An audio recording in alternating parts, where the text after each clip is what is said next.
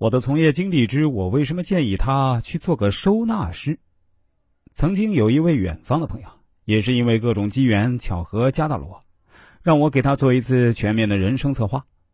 他说现在自己正处在一个十字路口，是向左拐还是向右拐？这个抉择对他来说真的非常重要。他自己在心里隐隐约约有了一些自己的答案，但他还是想听听我的看法。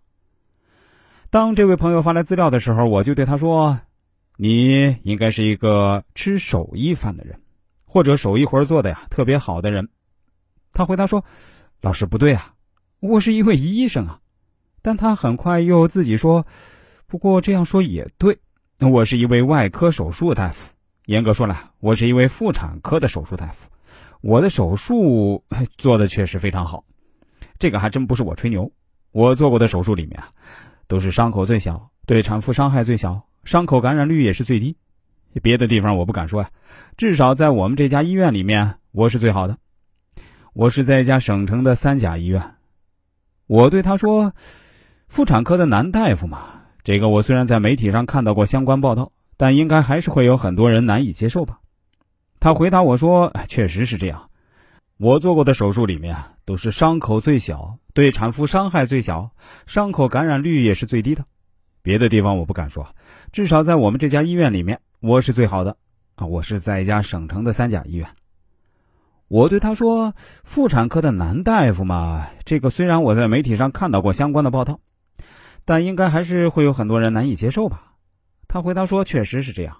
虽然我是在东部沿海地区的省城工作，但仍然还是会有各种异样的眼光。”确实，很多人不能理解我这份工作，但实际上在国外是非常正常的。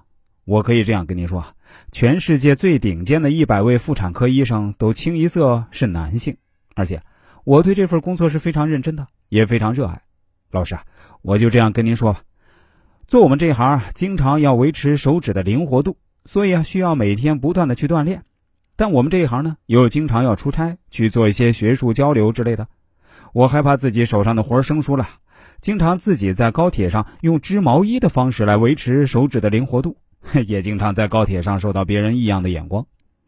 我对他说：“但如果大家知道您是一位外科大夫，绝对会对您竖起大拇指的。”他哀叹一声说：“哎呀，其实医生这份职业表面看起来是光鲜亮丽，但确实是非常不容易的，要处理各种复杂的人际关系，但这方面我偏偏又很不擅长。”这不，我这阵子就因为牵扯到一个无厘头的事件中，具体来说呢，就是替我们院长背了锅。